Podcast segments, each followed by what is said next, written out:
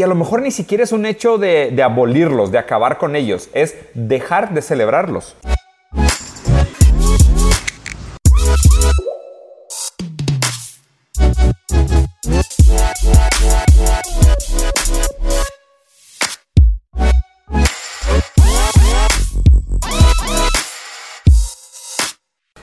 Eh, bienvenido todos a otro programa de Rusarín Bros, eh, tradicionalmente escrito como Oprah, pero para Bros.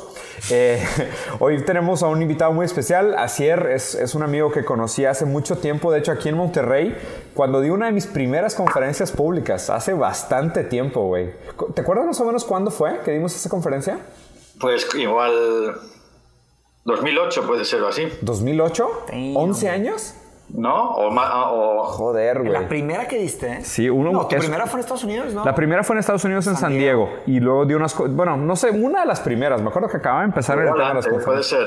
O chido. 2006 o no lo sé. Uf, pero bueno, caso que tenemos mucho que conocernos. Después de eso nos volvimos súper amigos, salimos a tomar aquí, luego seguimos platicando. Eh, nos volvimos a ver, yo creo que en Singapur, luego en París. Sí.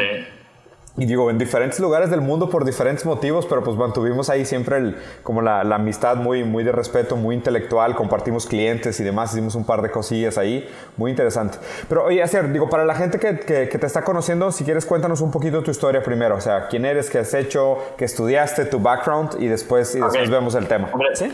lo quiero contar desde el background pues, pa- para, para un poco abordar el tema que, que tenemos, ¿no? Claro. Eh, yo estudié Bellas Artes, o sea, tengo 49 años ahora, Ajá. estudié Bellas Artes y empecé como una carrera de...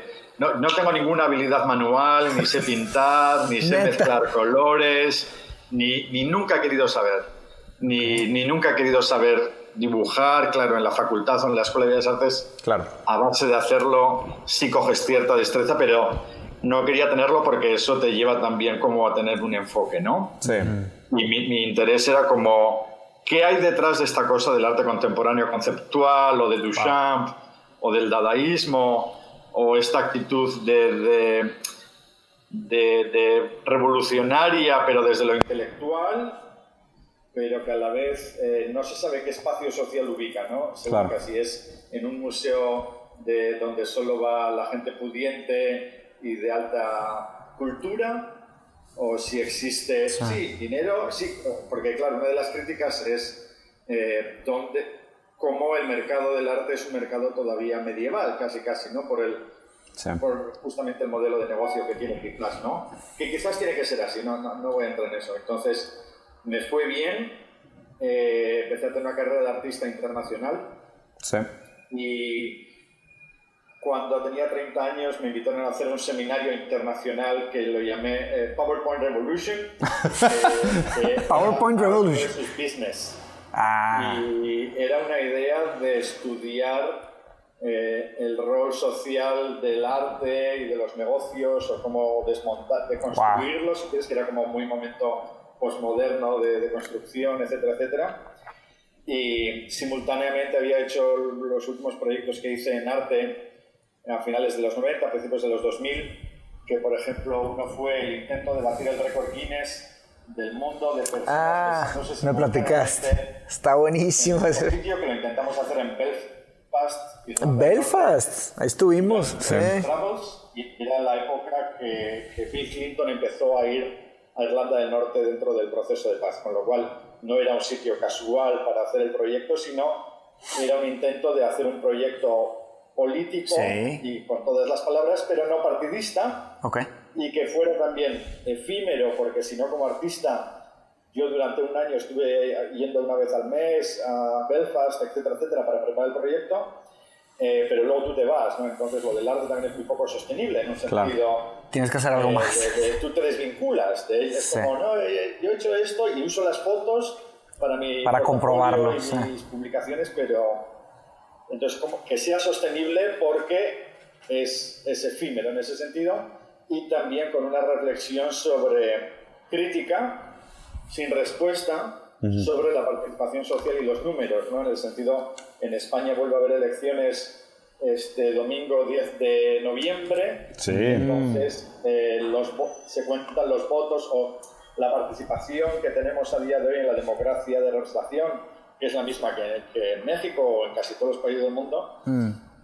eh, es una persona un voto eh, y entonces luego entre los partidos negocian o lo que sea, ¿no? Pero pensando también un poco de riéndonos, o perdón, no riéndome, sino con esta reflexión crítica de, cómo puntúan las cosas o toda esta reflexión de las métricas, incluso en ámbitos de negocio, ahora los que yo trabajo, que es más de service design y experience design, las, nuestros clientes siempre tienen muchas preocupaciones, ¿no? También de, las métricas, y todo tiene sentido, ¿no? Pero creo que todavía hay un trabajo que hacer de repensar las métricas, ¿no? Porque evidentemente el cliente quiere las métricas las que mide fácil, ¿no? Es de cuánto dinero gasto. Claro, cuánto gano. Y cuánto interesado y, y cuánto me queda, ¿no? Y esa es la métrica importante, entiendo, para una empresa pero puede ser también, pueden ser también otras cosas de satisfacción de trabajadores, satisfacción de clientes, muchas, muchas más otras cosas. Y es, y es un momento... De, de, la parte económica. Digo, la verdad es que o sea, hay, hay, muchas cosas que hablar, creo que ya, hay, o sea, ya tenemos un par de, de cuestiones. Muchas. Eh, yo creo que el tema del arte es un poco más extenso, si quieres ahorita regresamos a ese tema porque siento que es una parte muy central,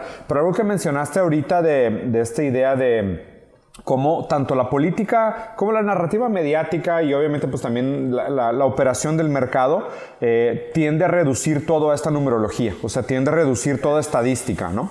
Y digo, acaba de pasar algo horrible en, México ayer, eh, ayer salió la noticia de una familia, de una comunidad mormona que está entre Sonora y Chihuahua, que son dos estados aquí en México, eh, y hubo una catástrofe de unos eh, narcotraficantes que acribillaron una familia y creo que mataron a tres mujeres y seis niños o algo así. La familia Lebrón, que es... Eh, no, Lebrón, perdón.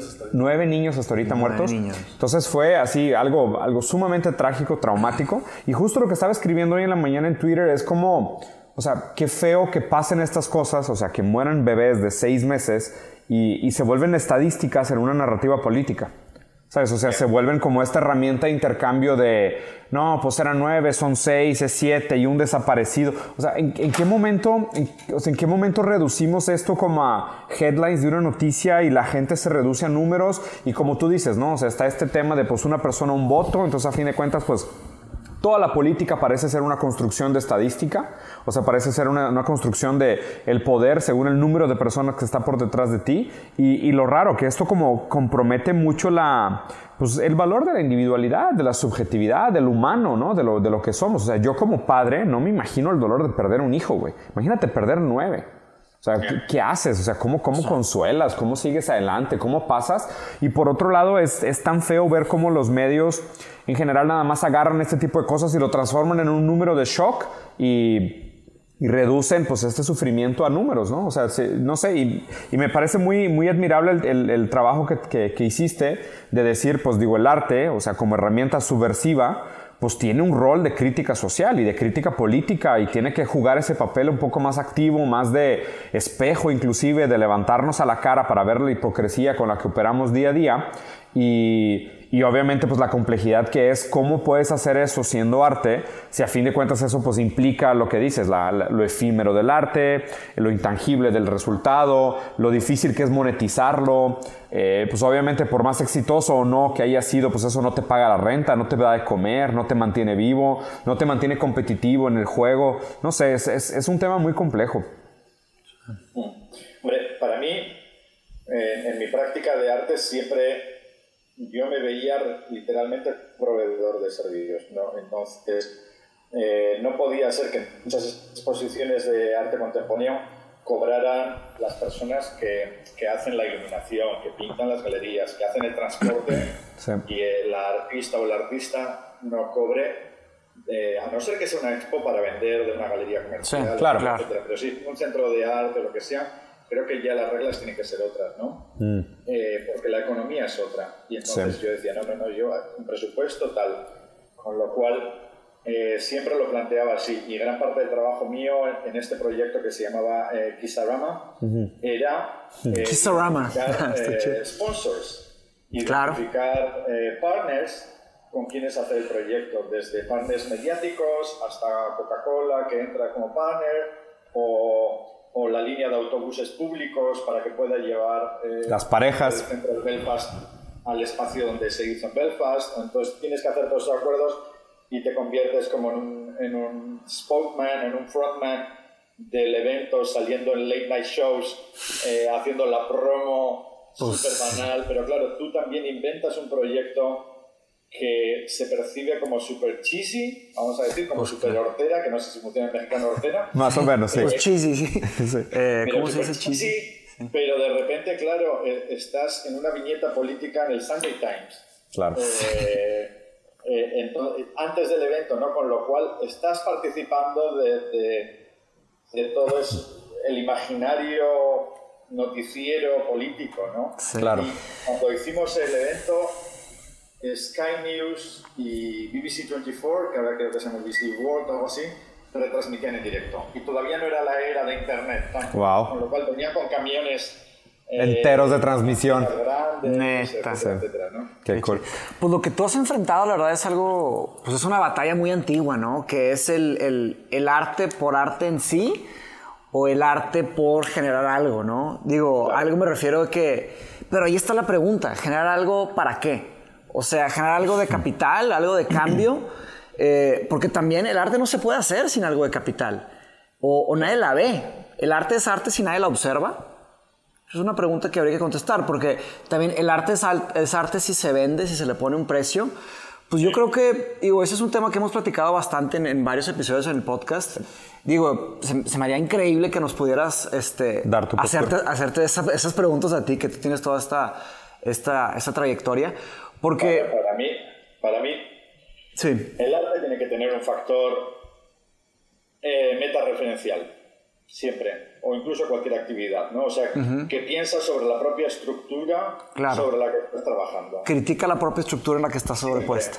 O sea, Y tiene que tener una intención, bueno, perdón, siempre lo voy a poner como así, ¿vale? Sí, Eh, claro. Y, y- y hay una intención de constructiva desde dentro, que reflexiona sobre el propio medio. Pero no puede ser solo un ejercicio eh, formal. Sí, claro. Si el ejercicio formal, creo, en mi opinión, tiene que ser utilizado para, para producir otras cosas. Sí, porque si no sería automasturbatorio también. O sea, si, si, si- si- si se queda solo en ese sentido de la metacrítica, o sea, lo que me parece que tiene que haber como esta respiración, ¿no? O sea, tiene que haber un proceso como de, de lo que está pasando en la metacrítica, porque a fin de cuentas, si tú solo reflexionas sobre la estructura del arte en sí y haces esta metacrítica sobre el contexto, sobre el periodo histórico, sobre la forma en la que estás usando para hacer la comunicación, pero no tienes un objetivo de, de cambio de visión o de mínimo de, de evocar algo, de despertar algo, pues ¿cuál es el punto? ¿Pura metacrítica? sí. Luego, para mí sí hay otro factor que, que sigue latente en el tiempo, ¿vale? No es Claro. solo durante el arte. Sí, en el, en- respondiéndote, Mateus, a lo que decías del para qué, ¿no? Sí. Creo que hay una, para mí parte de la idea también de dejar el arte es porque necesito siempre curvas de aprendizaje muy empinadas, como muy exigentes. Eh, que quizás va a llegar un momento de cansancio, no lo sé, pero por ahora eh, todo me lleva a tener experiencias un poco duras, eh, no realmente satisfactorias a veces en la consecuencia. Muy bueno, Eh, muy bueno. porque quizás no lo he gestionado bien, por lo que sea, ¿no? Pero, pero, pero, eh, es la necesidad de, de- de tener un conocimiento experimental propio.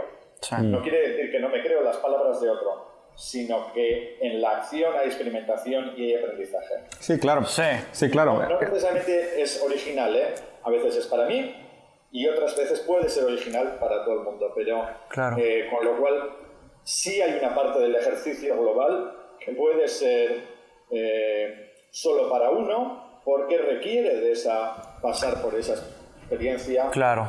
eh, Una experiencia individual. No es místico, es lo que digo, ni es hippie. No, no, no, no, claro, es, es algo fenomenológico. No, claro, no. El arte tiene, pues digo, profundas ramificaciones en el ser, ¿no? En lo que es ser una persona. Parte de lo que es ser es tener la capacidad de crear arte, ¿no? Es algo que también estamos platicando sobre el tema de que si los robots pueden crear arte. Y la verdad es que, pues, para mí el arte es un tema exclusivamente humano.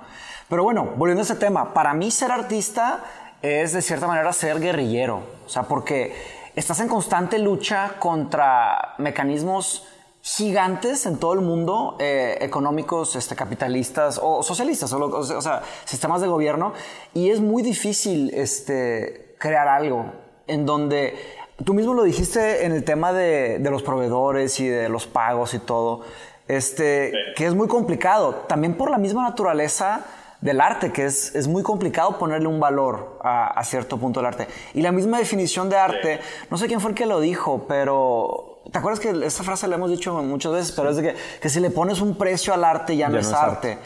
Entonces... Bueno, yo no, estoy de acuerdo, ¿eh? porque es okay.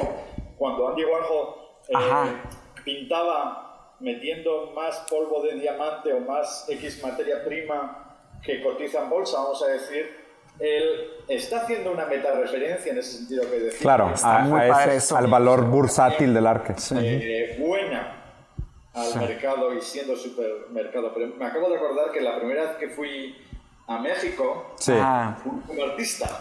¿Ah, sí? No me acordaba. ¿Viniste como Eh, artista? Ah, sí, claro. La primera vez que viniste aquí fue como artista todavía. Una galería de La Joya en San Diego. Sí. Me invitó en el 95 quizás, o 96, no, 95 quizás, eh, a ir a un proyecto que creo que se sigue haciendo, ¿eh? es como de arte de frontera Insight, y se hace en Tijuana Sí. y, y San Diego. Sigue siendo súper vigente el tema, ¿eh? Buenísimo, bueno, había cosas muy desiguales, etcétera, etcétera, pero muy... muy Continuamos con la desigualdad. Na- no mucho ha cambiado. Lo interesante era Sí. iban invitados por supergüeros de dinero, del mercado, de. Supergüeros. Y, y, y entonces vamos a la inauguración a Tijuana y era todo popular, la locura. eh, Buenísimo. No sé qué grupos de música tocaban en la Plaza de Toros de Tijuana. Y, y en la parte de San Diego era una recepción privada en una casa de superlujo. El contraste. ¿qué lugar socialmente ocupa? O, go- el- o sea, en México era el gobierno el que apoyaba. Y acá era iniciativa privada. California era iniciativa privada, ¿no? Qué raro. Eh, entonces, ¿cuál es la ubicación de las cosas? Socialmente eran radicalmente diferentes. Entonces, mi primera confrontación fue con, con Tijuana. eh, y bueno, fue una época increíble. increíble. Oye, Y y, el puro no estaba el agua, había artistas que intervenían, o sea, era muy, muy, muy, muy... muy dinámico. Oye, Asier, ¿y, y te, te consideras artista todavía? O sea, ¿sigues produciendo arte? ¿O, o cómo, cómo, cómo, cómo vives con ese...? Porque pues digo, o sea, esa fue tu profesión, eso escogiste en algún momento de tu vida. O sea, si- digo, hay otro tema que me gustaría platicar contigo, que es el que comentamos, de que qué está pasando en, en- en general con el tema de la política, las revueltas y las manifestaciones, que es algo que me gustaría que llegáramos ahí. Pero antes, o sea, sí me gustaría ver, o sea, cómo has hecho paz con este proceso de, o sea, empezaste como artista, digamos que te diste a conocer como artista, migraste al tema de Service y Experience Design, que de alguna manera pues también te ha ido, te ha ido bien. O sea, ¿qué- o sea, ¿cómo vive en ti todavía esa alma que quiere hacer arte? Porque pues el arte a mí más me suena como un tema de, o sea, el artista casi no tiene opción de hacer arte, es algo que, que te duele si no lo haces, ¿no? O sea, es algo como, digo, obviamente lo estoy poetizando un poco, pero es este- No, no lo vivo así, ¿eh? ¿No? ¿Cómo, cómo es No para ti en lo nivel. personal? Cuando, cuando hacía arte, bueno, y ahora mismo tampoco, nunca consumía arte. Nunca, so- solo iba a ver exposiciones. Sí tenía que ver porque yo iba a exponer en ese sitio, sí tenía que ver la obra de Mateus porque Mateus iba a exponer conmigo, entonces tenía que saber cuál era el trabajo de Mateus. Ok. Nunca me he visto como un uh, art consumer, Ya. porque hay un consumerismo Sí, sí, de sí. arte que no, no me interesa. Ya. Eh, Pero la parte de crear, Consumista, sí, como un consumista de arte. Sí, pero creo que para mí es más cuál es mi proceso creativo, ¿no? Pero no tengo una pulsión de ahí poética, de que me corto las venas si no escribo, si no Sí. No, no, no. para- Es, el, el approach es quizás excesivamente conceptual, eh, frío, pero divertido warholiano, vamos a decir. ¿no? Es como- no, y creo que Warhol está bien porque creo que para mí tiene una actividad política radical. Eh, Hizo un eh, cambio Digo, porque es- parece que solo el arte político puede ser siempre de izquierdas, ¿no? Mm. Y yo creo que tiene que poder- o sea, lo, lo que se vende como arte político tal, ¿no? Y yo creo que tiene que ser arte de arte bueno, arte interesante, ¿no? Me da igual si es derechas claro. o izquierdas o, o las que sean, pero no. Últimamente lo que sí me ha pasado es que con la edad, vamos a decir algo así, entonces ha habido varias retrospectivas eh, donde está catalogado mi trabajo de arte de los 90 y entonces han- me han pedido trabajos, me han pedido charlas en Holanda, en Francia y en España sobre los proyectos que hice. Incluso ahora hay dos museos interesados en adquirir cosas que lo que son Qué padre. es como no hay cosas porque yo no hacía proyectos materiales, pero serían como legados de diferentes elementos. Claro. Como más un archivo de. como exhibiciones o instalaciones. Sí. sí. Se acerca a instalaciones, no son instalaciones, pero como unas reactivaciones, porque hay ah. unas cosas que son. Que son efímeras. Y, y, te, y te ves. que es una performance eh, eh, donde se, cuando lo hice por primera vez, yo creo que en el 96, lo que es, eh, había periódicos gratuitos de anuncios por palabras, ¿sí? Que mm. como que venden cosas o intercambio de cosas. A, día de hoy no existen. No sé si en México existen, pero en Europa no existen. Entonces, no, creo que aquí tampoco. Internet, etcétera, etcétera. Y entonces el proyecto era, si vienes vestido con algo naranja, depende de la serie que hacía, o naranja, o rosa, o color plata, creo que hice, también algún color más, eh, recibías un cóctel gratis a esta dirección, este día, a esta hora. Entonces es, es el día del opening de la exposición y entonces evidentemente hay tragos para todo el mundo, más o menos alcohol, lo que quieras. Y lo que sucedía es que había una agrupación de personas o no de colores. con un color que se veía bastante de lejos. Qué padre, está interesante. La performance siempre sucedía porque otra idea del arte de performance es y cómo se inscribe en el, eh, perdona, cómo se inscribe en el mundo real, ¿no? Y, qué duración tiene. ¿Cuándo se acaba la performance? ¿Es cuando el artista se mata a sí mismo y muere? ¿O es cuando le das off a, la cámara de vídeo? ¿Cómo? Sí, Si es arte vida, ¿cuándo para el arte? Yo te tengo una pregunta sobre ese tema. De hecho, te, de hecho te quería preguntar, cuando, cuando mencionaste sobre que el arte es una metacrítica, o sea, de cierta manera el arte, el buen arte tiene que ser una metacrítica de su, de su propio medio. Quería preguntarte que, ¿cuál es la crítica que se está haciendo con el performance art? Porque ahora, pues digo, está Mariana, eh, Marina Abramovic, que está, pues digo, ya ha hecho una, una gran obra ahí, y lamentablemente no, no, no sé decir muchos otros nombres grandes en performance art, pero sé que es un arte que ha estado creciendo mucho. Y sí, es efímera. Y digo, y también el street art ha nacido últimamente.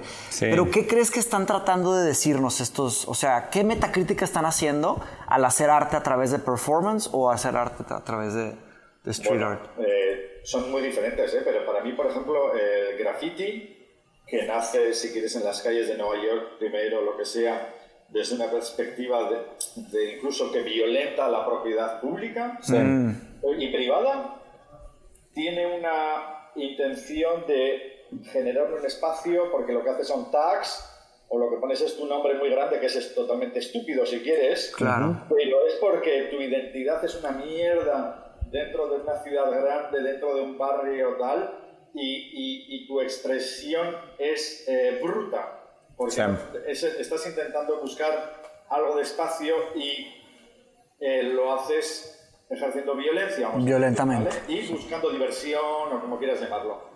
Eh, que no estoy defendiendo con esto ni violencia ni tal, pero entiendo la idea de, explosiva, ¿no? Sí. Y Marina Abramovic, como, más artistas, ¿eh?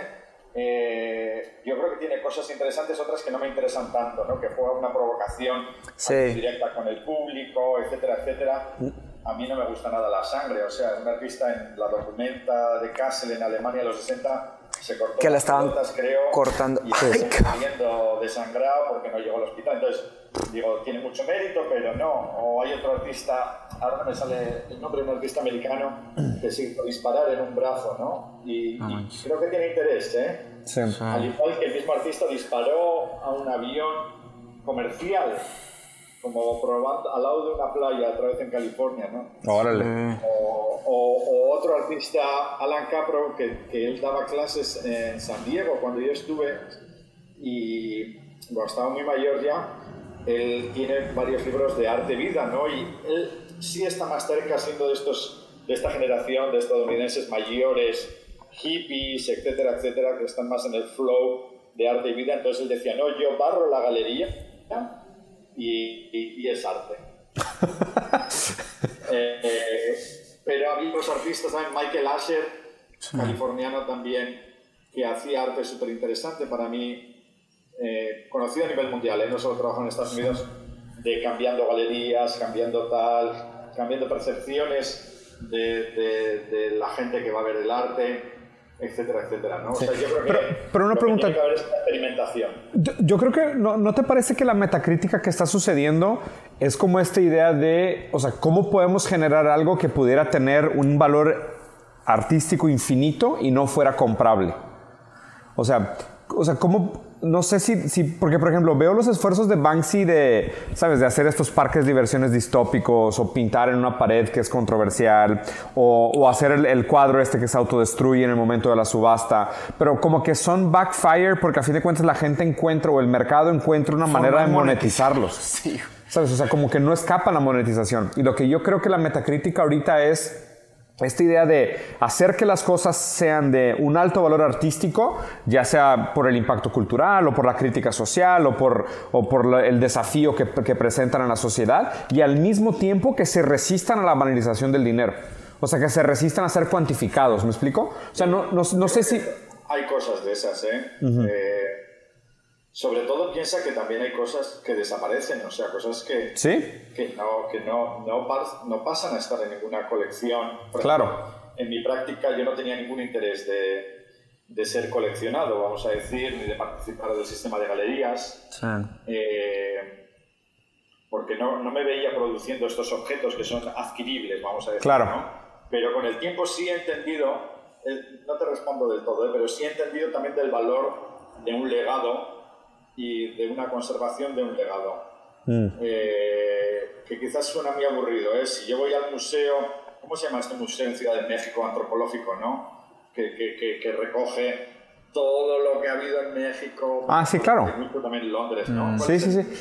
El Museo de Antropología, creo. Ese que... Antropología. Sí. No sabría decirlo. Me Sí, sí, avergüenza sí. no sé. Acabo de ir hace dos meses, sí. Sí, no, yo no, no sé. muy, muy pesadísimo de ver, pero creo que hay un valor, eh, más allá de lo turístico, más allá de todo, de ver cómo los seres humanos vivíamos hace X Sí. cantidad de tiempo. No, y- ¿no? y- Entonces, en el, en el patrimonio, con el tiempo sí identifico un valor. Sí, sí, sí, en, en ese sentido estoy de acuerdo. Y de hecho, o sea, sí, hago. acabo de platicar con Mateos ayer de esto. Estoy preparando una presentación para, para, el, para el viernes. Y, y una de las slides voy a hablar sobre la importancia del arte en este sentido de la trascendencia de la historia. Y leí un artículo hace poco que me encantó que decía que hubo como una inversión de la lectura de, de Inglaterra victoriana, como diciendo, eh, para entender la- realmente lo que era la vida en la Inglaterra victoriana, tú tienes que leer las obras de Shakespeare. Y básicamente ahora lo que se plantea es lo opuesto. Lo que se plantea es, no, si tú quieres entender a Shakespeare, no, perdón, si tú quieres entender a Shakespeare, tienes que entender Inglaterra victoriana. Pero realmente Shakespeare es... Es el que realmente entendió. Es el que realmente entendió y es el que realmente tiene una expresión mucho más infinita y mucho más duradera y mucho más pura, si quieres, que, que logró abstraer algo de la realidad, encapsularlo en un pedazo de contenido y ese contenido es el que supera la prueba del tiempo. Entonces, en ese sentido estoy de acuerdo contigo, o sea, que a fin de cuentas en la antropología del comportamiento humano, el arte cuenta esas historias o el arte logra digamos que separarse de algunas cosas que parecen solo nublar nuestra percepción de la realidad. Creo que, el arte, para mí, y otra vez, bu- buen arte, sea literatura u otra cosa, Sí. tiene que ser polisémico. ¿Tiene que ser qué? Polisémico. Tiene que ser polisémico. No podemos estar entendiendo, no tenemos por qué entender lo mismo los tres. Sí, claro, Ok. sí, claro. Tiene que, Ah, sí, tiene que evocar despertar. diferentes cosas. Sí, la mejor, La los mejores obras tienen muchas interpretaciones. como arte posible. Sí. Desde el análisis, desde un estímulo de una obra, crea otra obra interpre- eh, Mm. en la interpretación. Claro. Y yo no busco, creo, si yo leo poesía, no puedo pretender tener la comprensión Claro. eh, Completa completa ni, ni Sí. entera, ni quizás la quiero, porque siempre va a ser una eh, comprensión discontinua. Sí, claro. Pues, luego me- leemos los tres el mismo libro de este filósofo coreano que me decías el otro día Byung-Chul Han. Sí. y vamos a entender, vamos a interpretar Cosas cosas, diferentes. diferentes porque las vamos Sí. a cruzar con Sí. opinión, con otras Sí. ideas, con, con una chica que ha pasado por al lado de, mientras leías Sí. el libro, ibas volando en avión y leías el libro y estabas con otra cosa. Y Sí, claro. todo. Y es parte de tu comprensión. Mi, mi maestra, mi maestra de literatura, mi maestra de literatura, híjole, es que el video está desfasado Sí. con el audio, entonces El- no estoy seguro. el Pero bueno, un el, el- mi maestra de literatura, bueno, yo, yo me, me aventé una, antes de aventarme mi maestría en filosofía, hice un año de literatura europea y, filosofía, ¿no? Para como calentar los motores antes de entrar a la maestría. Porque mi, mi, background no es filosófico. Yo estudié ingeniería industrial y de sistemas antes de meterme. Entonces, como que para hacer un. Para, para llegar un poco más cercano al otro lado del péndulo, hice un año de bridge que, de, de, carrera, ¿no? Antes de brincar a, a posgraduación. Y mi maestra de literatura europea me dijo que la, las, las mejores obras de literatura son espejos. Y, lo que importa no es el tipo del espejo, o sea, lo que importa es lo que vemos en el espejo, que es, que es esto, esto que dices que el, buen arte es un arte que te refleja de, cierta manera, ¿no? ¿no? ¿no? de cierta manera, que te refleja, híjole, ahí se pone difícil usar lenguaje para hablar de arte, pero que un espejo que, que refleja bien, vaya, un buen espejo cada quien puede escoger qué significa un buen espejo en su mente, ¿sabes? Hay uno, uno de artista que siempre me interesa mucho es eh, Michelangelo Pistoletto, está todavía vivo, italiano, del movimiento Povera, que luego he trabajado con él, trabajé con él mucho tiempo. Michelangelo tiene una obra muy conocida que es, se llama Metro Cúbico de Infinito, ¿vale? Mm. Y son seis planchas de espejo. Eh, son, lo, lo, explico sencillo, es una fórmula, porque hace un cubo de 100, 100 centímetros por cada lado, pero se apoya sobre sí la estructura. Entonces son planchas de, creo que de 140 por 100. Para que le sobre 20 por arriba y 20 por abajo siempre. Y lo que hay dentro es oscuridad, evidentemente. Sí, porque no hay luz. Es una obra Pero son puros. Ah. reflejar. Y si intentas verla, si intentas. Se empieza a reflejar. Abrirlo. wow. Está interesantísimo. Michelangelo igualmente hacía otras obras que eran eh, espejos con serigrafías de personas, vamos a decir, como de un entorno cotidiano, de un señor, una señora con sombrero, con el periódico, etcétera, etcétera, para buscar el reflejo del espectador, justamente. sí. Y luego ya hizo más performance y con el tiempo otras cosas, etcétera, etcétera. Pero, pero hay un factor performativo. Sí, sí, hay. momento que él, bueno, casi todo el arte, yo creo, todo el arte. Porque hay una historia. Está pensando en el espectador. Sí, claro. O sea, entonces es cómo integras en ese espejo que tú dices, quizás lo de Michelangelo con, con mucha literalidad.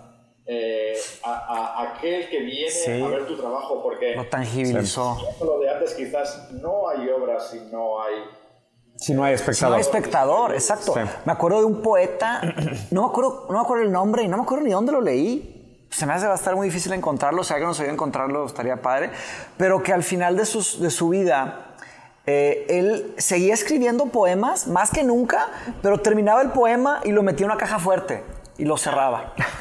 o sea, nada más, así como tú decías, o sea, hacer arte por hacer arte. Sí, o sea, porque no podía dejar de escribir.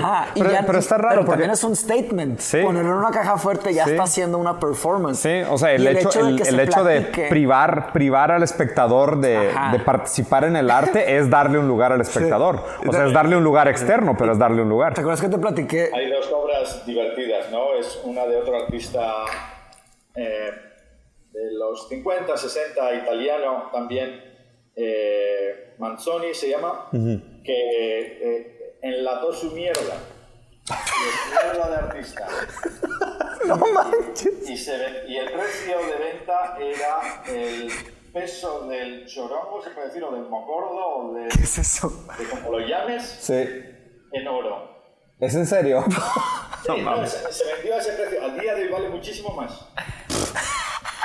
Es que es chingados. ¿Qué, ¿Qué, se puede concluir? No, se puede decir el año exacto, pero échale principios de los 60. Órale. Y, y viendo lo que decía Mateus, eh, claro, es un momento donde tú piensas una industrialización, se acaba la Segunda Guerra Mundial, industrialización, claro. eh, publicidad, eh, consumo, bolsa, eh, maquinización de la sociedad, tal, tal, tal, todos tenemos coche, etcétera, etcétera, compramos el periódico y el fin de semana descansamos mm. y entonces el arte tiene que participar también de esos... De esa mecanización. Sí, sí. Y hay una película de Aki Kaurismäki que se llama La vida de bohème. Eh, y entonces son como unos bohemios viviendo en París que escriben, que tal, que cual, y que pasan mucho frío porque su vida es una mierda, porque no ingresan pero a la vez es un poco la idea de que quizás no son muy buenos escritores ni artistas, no se atreven. Claro. Y entonces, como no tienen dinero, acaban quemando sus escritos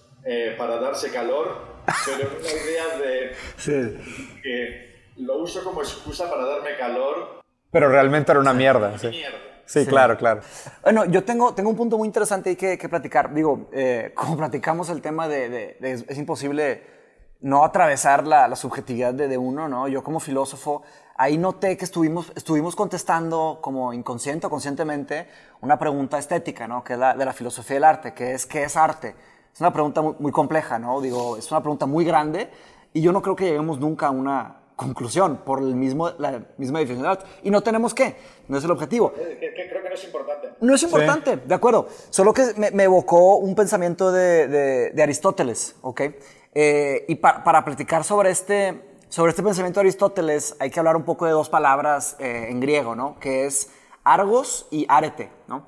La palabra argos significa la función, ¿ok? O sea, o el fin. Uh -huh. Es uno de los fines de los cuatro fines, cuatro definiciones de, de, de, los cuatro fines de Aristóteles, ¿no? Argos. Y arete es la excelencia, ¿ok? Entonces Aristóteles, Aristóteles aplica este pensamiento a todo, no solo al arte, ¿no? Aplica, de hecho, en base a esas dos palabras, Aristóteles hace su, su argumento al significado de la vida, usando esas dos palabras. Entonces él dice, eh, para todas las palabras que usamos, para todas las cosas que hay, sean conceptos, sean objetos, sean sentimientos, todo, eh, está, haz de cuenta que, digamos, hablemos de un vaso, ¿no? Entonces, está el argos del, del vaso. Que, que es el purpose. Es la función del vaso. De hecho, hay cuatro, cuatro funciones, pero solo vamos a hablar de una. El, el, argos del vaso, ¿cuál es la función de un vaso? ¿Ok? ¿Y cuál es la excelencia? El arete del, del vaso. Entonces, un, y de ahí viene la palabra buen, buen en el sentido, eh, en el contexto de Aristóteles, ¿no? No me quiero meter al bien y el mal, ¿no? uh -huh. Pero hablando de un vaso, usando este ejemplo, ¿qué es un buen vaso? Un vaso que cumple su función. Por ejemplo, un vaso con un agujero abajo no es un, no buen, es un buen vaso, porque su función de cierta manera es, es mantener un líquido eh, y que lo puedas tomar. O sea, tal vez un buen vaso para líquidos fríos, un vaso que mantiene los líquidos fríos o calientes. Entonces, un vaso grande, un vaso chico, etc. Y luego una excelencia, que es un vaso excelente, ¿no? Entonces, ahí podemos hablar de cierta manera. Y Aristóteles se lo lleva, es, esa misma idea se la lleva a un chorro de aspectos. Esto está en, en Nicomachean Ethics, en la ética nicomaquiana. Eh, y está impresionante cómo tuvo esa, esa forma de entender y de, y de, de, como ese framework de plantear. Y se, puede, y se puede aplicar al arte. O sea, ¿cuál es...? O tal vez no se puede aplicar al arte, que estaría algo padre que podremos definir aquí. ¿Cuál es la Pero, función y cuál, cuál, es la excelencia? ¿Cuál es la función del arte y cuál es la excelencia del arte? Eh, y también hablando del mercado. Y qué raro que la palabra arete se parezca tanto a la palabra arte. Ah, pero creo que no tiene nada que ver. Creo que ¿No? es una casualidad. Arete... arete yo, creo, yo creo que sí se utiliza, ¿no? Es... Habría que ver en tienes? griego habría que pensar sí, en o sea, griego. ¿cuál es tu arte? O sea, porque... No, del... pero que como alguien tiene mucho arte cuando hace algo muy bien, en el sentido de lo sí. hacer excelentemente, ¿no? Sí, el, ver, hay, hay, una relación de la palabra arte con el sinónimo de excelencia. No, pero porque, espera, o sea, habría una... que ver cómo se dice arte en griego. Sí, claro. Art, sí. ¿de dónde viene art en, en anglo? Sí, pues habría que ver cómo le Las raíces la, creo que son diferentes, pero bueno, sí. no sé, creo que es una coincidencia. Alguien nos podría corregir. Pero bueno, creo hay que... Hay cosa que, que sí. pero lo que tú dices, Mateus, estaba pensando más, son más elementos de, sí. de, de, diseño, ¿no? Eh, de force follows function. Mm. Pero creo que me interesa más y es más actual casi, emotions follow function. Mm, Porque eh, eh, si no se, se, puede convertir todo en demasiado estricto sí. y en demasiado solo se entiende el mundo de una manera. Y entonces creo que cada uno de nosotros eh, tiene sus cosas, o tiene su background cultural y tiene sus elementos eh, diferentes. Y el, yo qué sé, el, si lo pongo un poco así, yo creo que el sentido de Starbucks en, en España es totalmente diferente a Estados Unidos o en Italia, sí, porque son países con cultura de café. Claro. Entonces, Claro. Lo, que, lo que quieres es tener experiencia gringa como de ir a McDonald's, pero Claro. no estás buscando un café. Bueno, ya a día de hoy ya se mezcla, ¿eh? pero, Sí, se mezcla pero un digo que los aspectos emocionales Pero está Sí. padre la- eh, la, tienen un vínculo eh, etnográfico local, no local de España o de México o de otros sitios, si- sino de míos, que creo que son importantes, porque si no es como una robotización del entendernos nosotros como personas en el sentido al vaso, y entonces este vaso que creo que es justo de IKEA, eh, todo IKEA está haciendo todo perfecto. que los únicos buenos vasos son los vasos de IKEA. nos vale, ¿no? Sí, eso es un ¿Y, y, cómo, y cómo, cómo haces paz eh, hacer con esta idea de porque, pues digo, a, fin de cuentas es algo que, que, digo, te lo estoy preguntando real por la duda de, de, yo tener este conflicto existencial, ¿no? Y hemos tenido muchas conversaciones muy buenas sobre cómo administrar agencias, sobre, ¿sabes? O sea, cómo hacer desarrollo de clientes, cómo lidiar con esta idea de, o sea, ser un creativo, pero vender tu creatividad, porque, pues a fin de cuentas es lo que hacemos, o sea, vendemos nuestra creatividad. o sea, nuestras ideas, nuestras ideas están a la venta, ¿no? Y, y obviamente, o sea, no, no, sé por qué, empiezo a escuchar este, este jargón de, ¿sabes? De emotion follows, follows function. Eh, y, y, no sé por qué he estado peleado con el diseño los últimos años, porque siento que, que, se ha vuelto como esta, ¿sabes? O sea, la, la, la, la prostitución sistemática de grandes ideas. ¿Sabes? Pero la prostitución sistemática de grandes ideas muchas veces para fines muy perversos. ¿Sabes? Y, ese, y ese, ese ha sido mi conflicto como agencia en los últimos años. Y digo, y tú sabes el tipo de trabajo que hago. O sea, yo soy muy guerrillero y me peleo con la gente y trato de, exigir más y soy duro con mi crítica y invariablemente que esté sentado en una mesa directiva de la mayor empresa del mundo, no, digo, lo que, digo lo que pienso, o sea, no me importa perder clientes por, por, por choques de, ideologías y demás, pero invariablemente sigo viviendo con esta frustración de decir, o sea, el, el diseño se ha vuelto nada más que la prostitución sistemática de, la, de las ideas de grande potencial de cambio, al, al que mejor pague por ellas. Ya. Eh, no tengo una respuesta, ¿eh? No, pues, pues adiós, no, adiós. Se acabó la entrevista. Es, que, hay una. Yo tengo más o menos una respuesta. A ver. El, tú sí tienes, Mateus, la respuesta. Más o menos, más o menos. Ah, pues, eh, no, pero yo, yo eh, es que no quiero ver. Hay, mira, hay otro libro de. Se me ha olvidado el título ahora. Es de Douglas Ruskoff. como un filósofo justamente, ¿no? Sobre nuevas tecnologías y sociedad, etcétera, etcétera, que, de lo, ah, eh, es algo de coerciones, no me acuerdo el título completo. Entonces, creo que parte de la idea es que convivimos juntos. O sea, no, no podemos pensar en un bloque de los buenos y de los malos. No, no, no, no, no. es demasiado eh, maníaco, ¿no? sí, claro. No, nadie es, nadie es puramente bueno ni puramente malo. Sí. Sí, otra cosa es eh, qué se hace con tus ideas o con las de un compañero tuyo, ¿no? Eh, es que no lo sé, o sea, pero parte de lo que yo busco, y es de donde empezamos a conversar hace un par de semanas, ¿no? Es como esta idea de participación social, ¿no? Entonces, es, es, el diseño se convierte en una herramienta de proveer servicios, de tener un estilo de vida, unos ingresos, y también eh, eh, buscar un impacto en las organizaciones. Sí, sí, sí. Y entonces... Que creo que eso lo eh, compartimos y, de hecho también mucho por eso, o sea, me dio mucho gusto que retomáramos la conversación. O sea, yo ahorita mi postura es, y, creo que te lo platiqué, o sea, mi postura es mucho más Robin Hood. O sea, yo, yo, estoy, yo estoy tal cual tratando de ver, o sea, porque yo lo que creo que ha pasado es que el gran parte del boom económico neoliberal ha venido de la de las economías de la escala y de la explotación de las masas, la verdad. O sea, sí, poniéndolo, poniéndolo seco, ¿no? Poniéndolo o sea, face value. Poniéndolo face value como yo lo interpreto, lo demás, a, lo a lo mejor está muy bipolar mi interpretación, pero yo creo que mucho el crecimiento... pero es la raíz más grande. Sí, ha venido de eso, o sea, es eh, el, el, que es dueño de la máquina tiene una capacidad productiva enorme, el que hereda la empresa tiene una capacidad administrativa y de, y de capital infinita, y el que, y el que, y, poco a poco vamos generando esta gente que está orillada a, pues yo tengo solo el valor de mi tiempo, mi capacidad productiva y mis talentos, y, y soy desechable, ¿no? Y, y, lo que creo que ha pasado mucho es que el diseño, y, digo, y te lo digo realmente con el corazón partido, porque yo estudié la carrera de diseño industrial realmente como un idealista. O sea, porque a mí, o sea, a mí siempre me ha gustado dibujar, me gustaba escribir, escribía poemas cuando estaba en preparatoria, hice escultura con vidrio, con cerámica, o sea, siempre me gustó mucho la atención al arte, invariablemente que no tuviera ningún gran talento, pero siempre me gustaba mucho todo el tema de creatividad. O sea, la, la, creatividad pura siempre me llamó mucho la atención.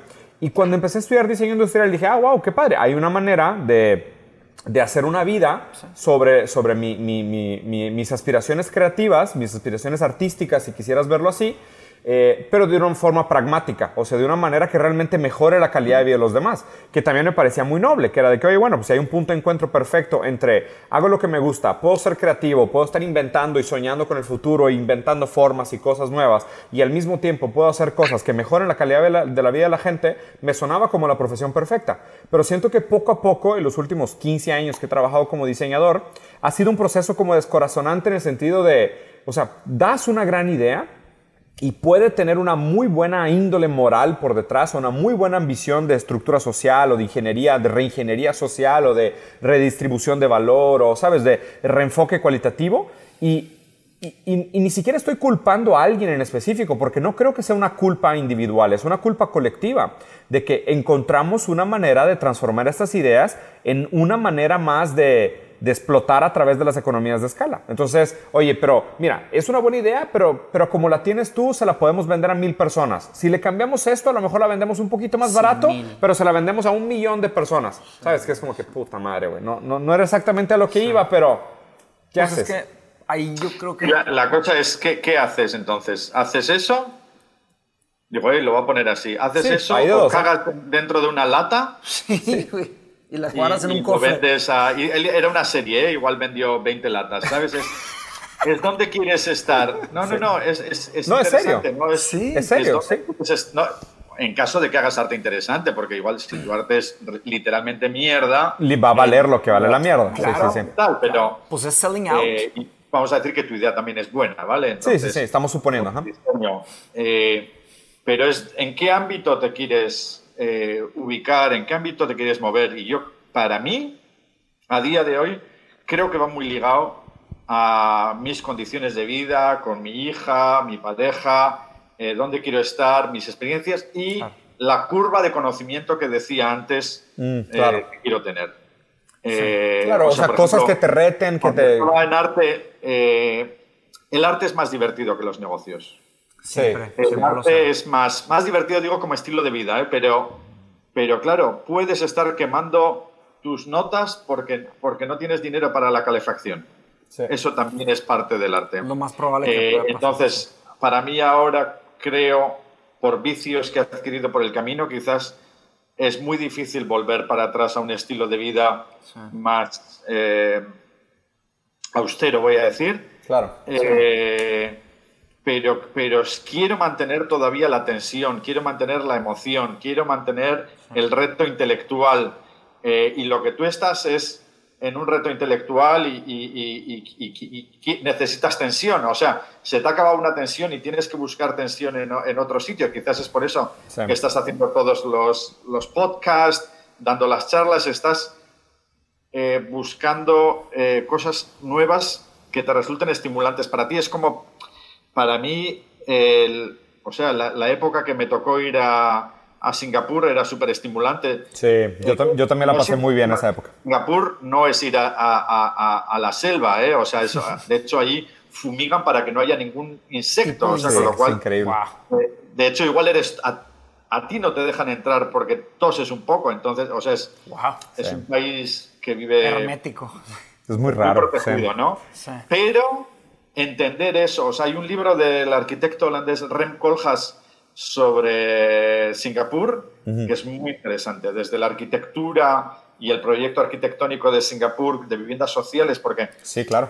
un gobierno autoritario históricamente, los 50 años que tiene Singapur, eh, ha tenido una perspectiva social increíble, ¿no? O en aspectos de comida, como se prohíbe muy rápido eh, la comida, la venta de comida ambulante y pasan a crear los, eh, eh, los, los, hawker centers para, para, para, parar todas las enfermedades que se pasaban por, por, muchas cosas que a día de hoy se ven en muchos países, en, México también, ¿no? Claro. Y, pero, pero, al mismo tiempo, pero al mismo tiempo están todas estas historias de los blogs que criticaban el gobierno y fueron clausurados.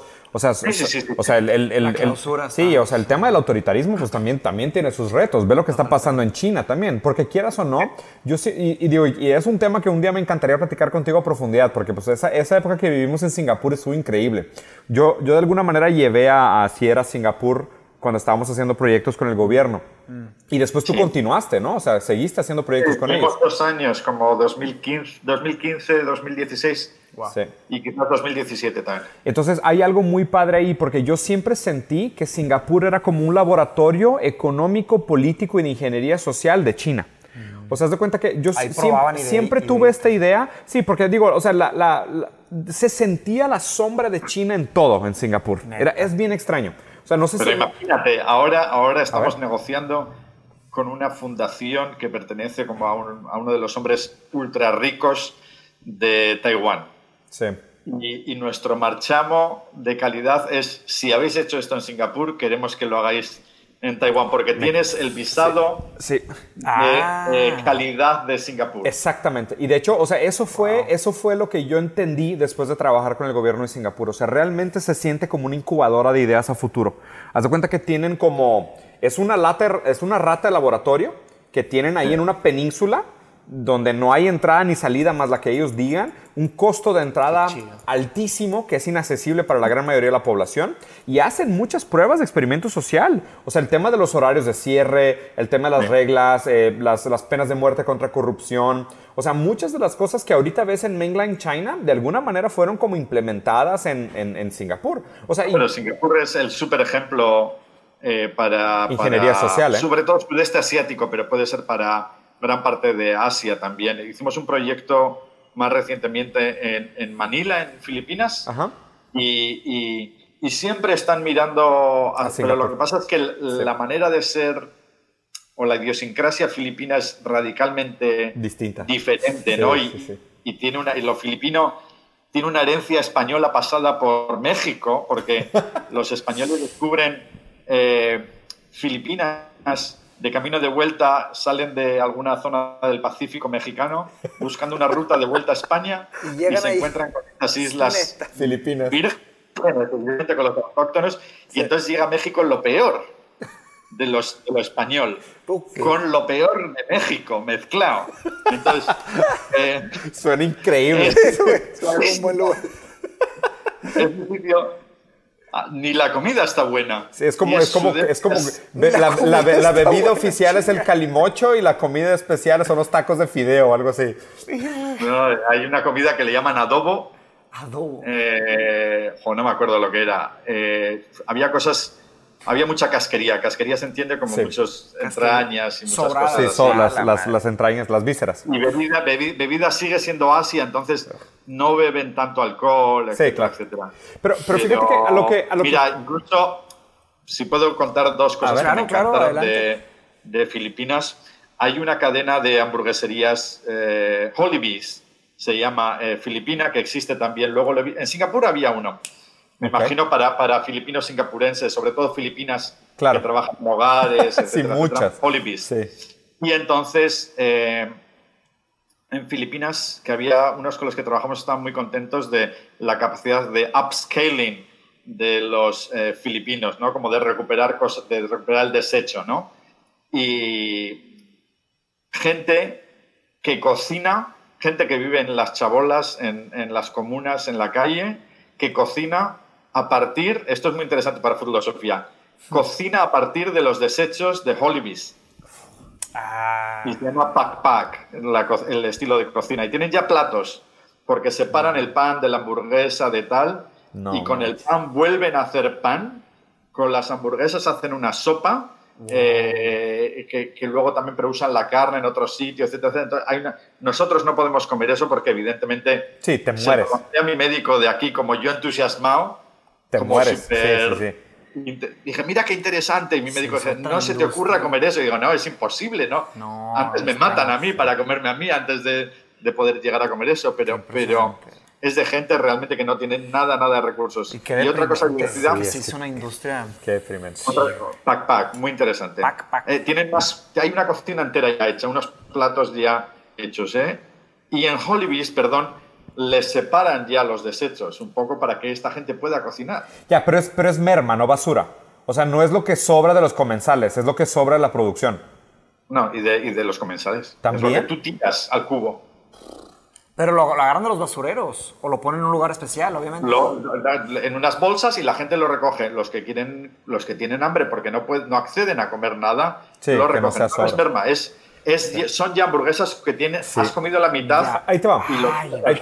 Ahí te va a decir. Yo, se me hace que vamos a, vamos, tema, vamos a tener que hacer otro podcast completo sobre Sí. el tema de política porque estuvo Y buena la plática sí. y nos, y nos una cosa más sobre lo de Filipinas. A ver. Como fin. En la época de lluvias, eh, en Filipinas, en, en Manila, perdón, en el resto de Filipinas no lo sé, eh, pues hay tifones, etcétera, etcétera, y se producen inundaciones, ¿no? Porque sí hay carreteras, pero no están tan preparadas como para drenar todo el agua Claro. eh, que sucede. Con lo cual, se crean piscinas públicas en el espacio público de unas dimensiones gigantes. Sí, claro. Y en los de coches, ¿sabes? Los niños saltan entonces desde el puente que pasa por arriba porque abajo tienen 3 o 4 metros de profundidad de, De agua, de lluvia. No, no. Y ellos, y se convierte en un, en un parque de acuáticos, ¿sabes? De, de un theme park, de un aquapark. O lo De que toda sea. la- la ciudad se transforma en un aquapark. Fantástico. Y digo, de culturalmente cómo cada uno de nosotros vivimos las cosas, cómo Claro. usamos la ciudad o el entorno donde vivimos y cómo no lo, no o sea, evidentemente yo no me bañaría en ese agua ultra sucia, No, pues obvio no. pero pero Pero la gente que no tiene opción. el disfrute de las personas, ¿no? Sí, así iba mi respuesta sobre lo de diseño. o A sea, ver. De que de, de- de- en realidad, ¿qué opción hay? O sea, ¿sabes? hay O muy. A, a cada quien le toca un set limitado de opciones. Todos nacen en un cierto lugar del mundo, a todos les toca un cierto tipo de familia, todos tienen un cierto, cierto tipo de talentos, eh, capacidades, habilidades, intuiciones. No todos somos de cierta manera eh, iguales, o sea, todos tienen ciertas capacidades diferentes. Sí somos iguales en muchos aspectos, pero hay aspectos, por ejemplo, profesionalmente, cada quien tiene aptitudes diferentes. Y estamos, o sea, cada quien es parte de un país que tiene ciertas leyes. Pero es que- entonces, pero es que, a ver, ¿cómo da- podrías, o sea, en el tema de... ¿Y a qué estás dispuesto a sacrificar? También volviendo a, a parte de tu respuesta, este, eh, Asier, haz de cuenta que dijiste que ya tienes ciertas formas de, cierto lifestyle y ya volver atrás Mm, a, puede. a otro estilo de vida ya... O no se puede o es muy difícil, o sea, son sacrificios muy grandes. Entonces ahí la opción o lo que uno tiene que, que pensar es, o sea, ¿qué, qué puedo hacer? No solo qué quiero hacer. Pero ahí te va. Ahí, ahí te va específicamente cuál es mi impasse con estos temas, ¿no? Ahí Específicamente. abrí otra media hora de, de plática, güey. Los vi a los dos así de De que- que yo, yo- yo- pero, pero ahí te va específicamente dónde está mi impasse con esto, ¿no? O sea, mi, la pregunta, si la trato de, de, de, de, de- de precontestar, de sintetizar, es un doctor que solo trata de amenizar los síntomas de una enfermedad en lugar de atacar la origen de la patología, ¿está haciendo lo correcto o no? Completamente no. Pero ve, pero ese es, ese es, mi, pro- ese es mi problema. ¿Por qué? Y ahora voy a... síntomas y no la raíz. Exactamente, o sea, tú sabes que existe un problema de raíz, tú sabes que existe una patología, Sí. pero tú como doctor lo único que haces es amenizar los síntomas. O sea, mitigar el dolor, mitigar Poner el sufrimiento, una hacer, curita, hacer, que, hacer que la patología sea más tolerable. ¿ok? Acaba de salir una noticia en Estados Unidos que contrataron a los mayores arquitectos de Estados Unidos para rediseñar las escuelas del futuro para que fueran más seguras contra los mass shootings. ¿ok? Y empezaron a diseñar escuelas circulares. Porque dicen que el mayor problema son que los pasillos son rectos y muy largos y le dan mucho campo de tiro a los niños que traen ametralladoras. Entonces dijeron, si hacemos pasillos circulares, va a ser más difícil que maten tantos niños. Qué vergüenza, güey, que somos... O sea, siento ser que ese es el trabajo del diseño hoy en día.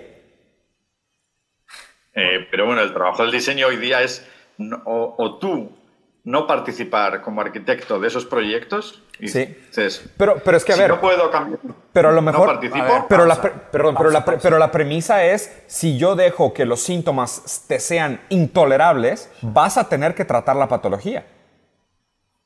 sí, es claro. Pero pregunta, ¿cuál- o sea, en ese contexto, ¿cuál es la función del diseño? ¿De qué sirve el diseño ahí? O sea, yo empecé... Pero, pero es, es, creatividad aplicada para mejorar la calidad de vida. Okay. Ahora, ¿qué significa mejorar la calidad mira, de vida? Eh, Diego, ¿cuántas veces, cu ¿cuántas veces a lo largo de tu trabajo te ha sucedido que un cliente te viene, eh, mira, hicimos un proyecto, bueno, da igual, te viene y te dice, quiero esto. O bueno, perdón, da, dame una solución. Yo odio sí. el paradigma, eh, ¿cómo se llama? Eh, challenge o reto solución, ¿no? Por, sí, porque okay. me parece demasiado lineal, ¿no? Sí. O sea, comercialmente, en un pitch comercial, vale, porque me facilita un poco la vida, claro, vender, pero claro. no me creo que la, la vida ni, na, ni el recorrido del trabajo es así. Sí, yo tampoco. Sí. Okay. Eh, pero te viene un cliente y te dice, en nuestra organización tenemos esta situación y tal. Y entonces ellos, ellos o solo ven un trozo o no quieren verlo o, o, o, sabes que la solución que va a salir de eso, el proyecto que va a salir de eso va a ser pobre. Sí. Y, y, y o sea, no y pasa mucho. Sea, pienso ¿eh? en un trabajo que hicimos con un banco. Sí, pasa mucho. Eh, que es un banco que castiga a la gente.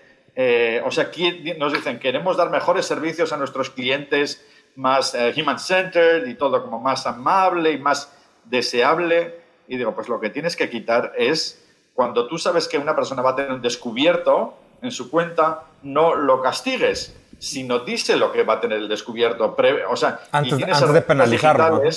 Y tú tienes predictiva ya, porque tienes la tecnología de, de, que a esa persona le cae el seguro del auto o otro gasto que le desequilibra, sí. que, que va a hacer que tenga la cuenta en rojo. Entonces, tú puedes ser amable y decírselo de antemano en vez de esperar a que suceda claro, y sí. la espalda y decirle ahora me pagas eh, 30 euros o sí. 30 dólares por un descubierto de minúsculo, ¿eh? no te digo una cosa millonaria, de una cosa de sí. gastos comunes de una familia. Eh, con lo cual, si yo veo que mi cliente no me hace ni caso en esto, digo, pues acabaré el trabajo, pero realmente el impacto que hemos tenido es, es nulo, eh, sí. nulo. Es nulo, sí, es nulo. Entonces, ahí es donde está mi impasse. O sea, esa, esa es mi gran, gran duda existencial hoy en día. Porque siento que, o sea, ¿qué haces? O sea, tu trabajo como doctor es, bueno, pues mínimo, mínimo voy a amenizar los síntomas para que la gente pueda tener un estilo de vida más tolerable. O realmente decir, de tanto estar amenizando síntomas, lo que estamos haciendo realmente es que nadie ataca la patología. Ignorando la patología. Sí. Pues toda función tiene, o sea, yo creo que toda disciplina tiene sus limitantes. O sea, no, no todos los problemas son problemas este, que se resuelven con diseño, que se resuelven no, no, con sí. negocios, que se resuelven con arte, que se resuelven con filosofía. Cada problema tiene un, una mezcla de sabores de diferentes cosas. Igual y de cierta manera llegaste a una cierta limitación del diseño. O llegaste a un punto en el diseño en donde ni siquiera un doctor, una persona con doctorado en diseño te puede enseñar algo nuevo. Claro. Y te toca crear, abrir un nuevo mar del diseño. No, claro, pero... ¿Para pero, qué diseñar? ¿Para qué? Pero por eso mismo, ahorita mi postura moral es no hacerlo es mejor que seguir tratando síntomas. Pues hacerlo diferente. Porque bueno, no hacerlo, digo, bueno, ahí entramos a un tema sí, súper largo. Es que sí Hay es un tema muy largo. Sí, es un tema, sí es un tema muy es el complejo. Tema de, el tema de la, de la pasividad versus la acción. Sí. El tema del, versus del, del idealismo versus el, el objetivismo. Claro. La, es, o el pragmatismo. Mucho, me mezcla sin, sin, pretender ahora alargarlo, ¿no? Es sí. como quizás en vez de, de, tú tener una agencia de diseño, sí.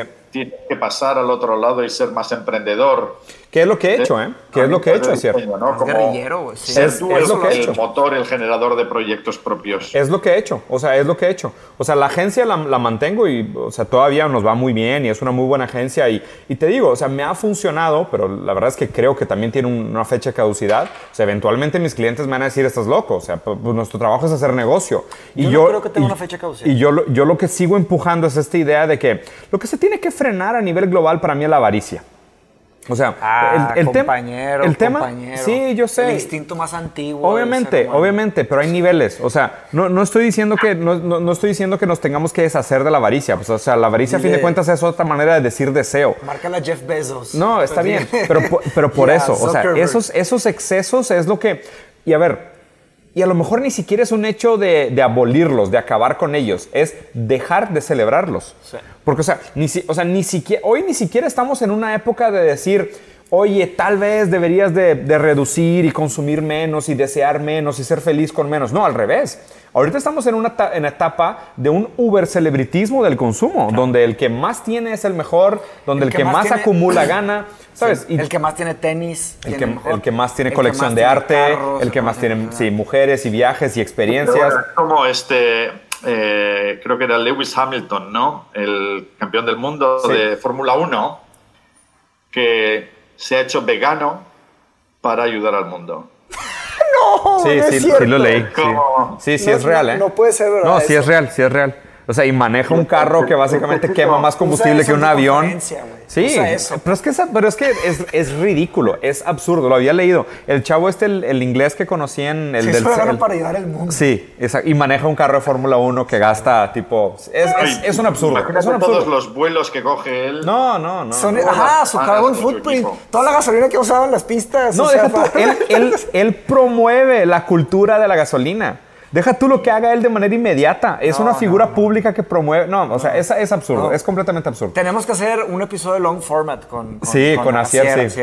sí, Asier. Te, debemos, te debemos un capítulo ahora sí para hablar de ideología, ideología política y consumismo nada más. ¿Cómo ves? No, yo creo que, que, que, tenemos que hablar porque esto es, es como como adelantando, vale, en el, viene el cartel, ¿no? Un como preview. el siguiente capítulo.